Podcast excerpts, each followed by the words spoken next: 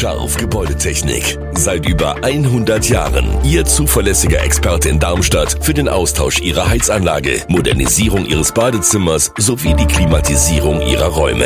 Erwarten Sie mehr von uns, als Sie es gewohnt sind. Scharf Gebäudetechnik.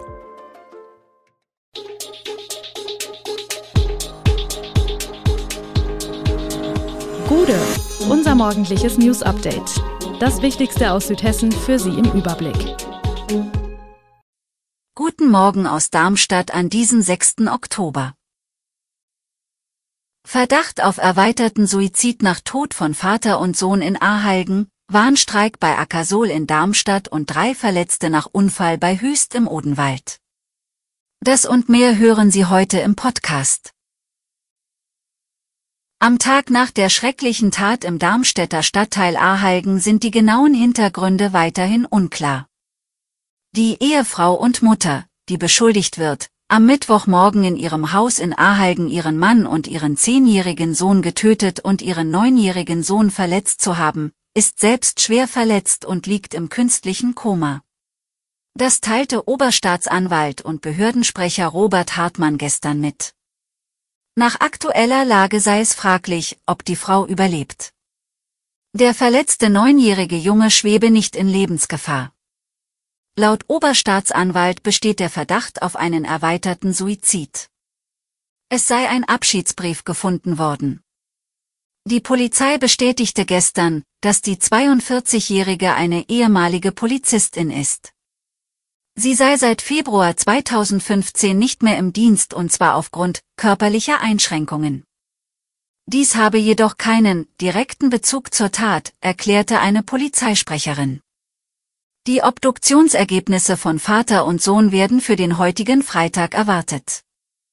Zum genauen Tathergang wollten sich der Oberstaatsanwalt und die Polizei auch gestern nicht äußern.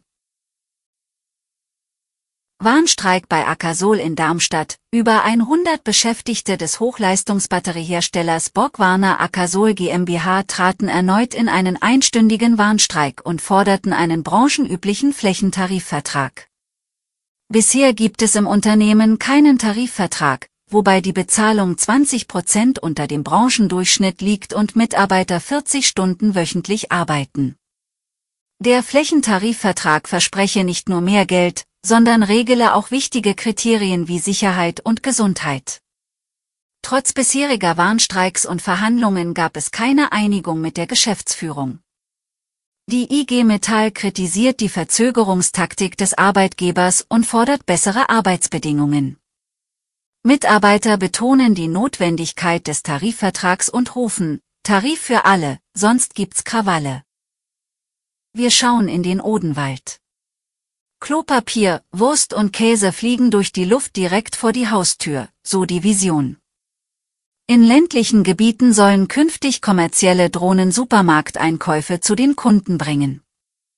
Die Frankfurt University of Applied Sciences, der Drohnenhersteller Wingcopter, der Telekommunikationskonzern Vodafone haben am Donnerstag in Michelstadt im Odenwald ein Pilotprojekt für den Einsatz der unbemannten Fluggeräte vorgestellt.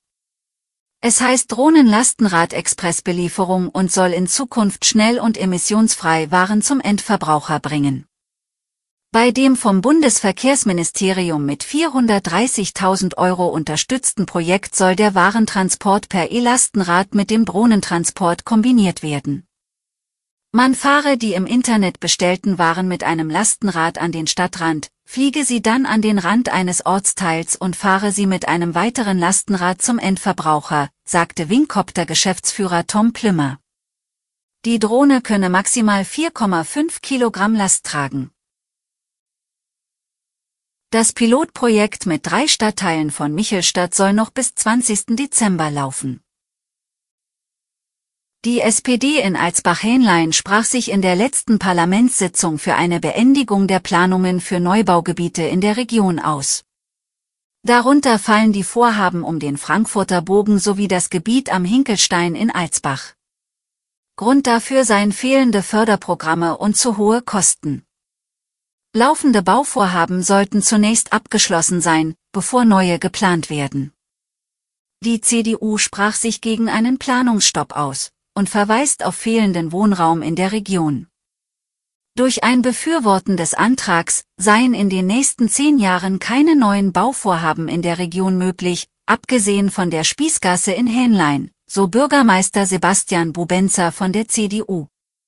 Mit 11 zu 10 Stimmen setzte sich der Antrag der SPD mit den IUHAS gegen die CDU und die Freien Wähler durch. Ein schwerer Unfall mit drei Verletzten hat sich am Donnerstagabend auf der B426 bei Höchst auf Höhe des Ortsteils Dusenbach ereignet. Wie die Polizei mitteilt, kollidierten gegen 18.45 Uhr zwei Autos auf der Bundesstraße. Ein 71-Jähriger musste von der Feuerwehr aus seinem Fahrzeug befreit werden. Seine 73 Jahre alte Beifahrerin und die 44-jährige, die das andere beteiligte Auto steuerte, wurden ebenfalls verletzt. Alle drei Unfallbeteiligten wurden in Krankenhäuser gebracht. Ersten Ermittlungen zufolge kam der Unfall durch eine Unachtsamkeit beim Wenden zustande. Ein Sprecher der Feuerwehr teilte mit, dass bei einem der Autos ein sogenannter E-Call, also ein elektronisches Warnsystem, durch den Unfall ausgelöst wurde. Dadurch wurden Feuerwehr und Rettungsdienst schnellstmöglich alarmiert. Die Straße war während der Bergung der zerstörten Fahrzeuge zwischen Hüst und Breuberg für zwei Stunden voll gesperrt. Den entstandenen Sachschaden schätzt die Polizei auf etwa 25.000 Euro. Alle Infos zu diesen Themen und noch viel mehr finden Sie stets aktuell auf e-show-online.de. Gute Südhessen ist eine Produktion der VAM von Allgemeiner Zeitung, Wiesbadener Kurier, Echo Online und Mittelhessen.de. Redaktion und Produktion die NewsmanagerInnen der VAM. Ihr erreicht uns per Mail an audio.vam.de.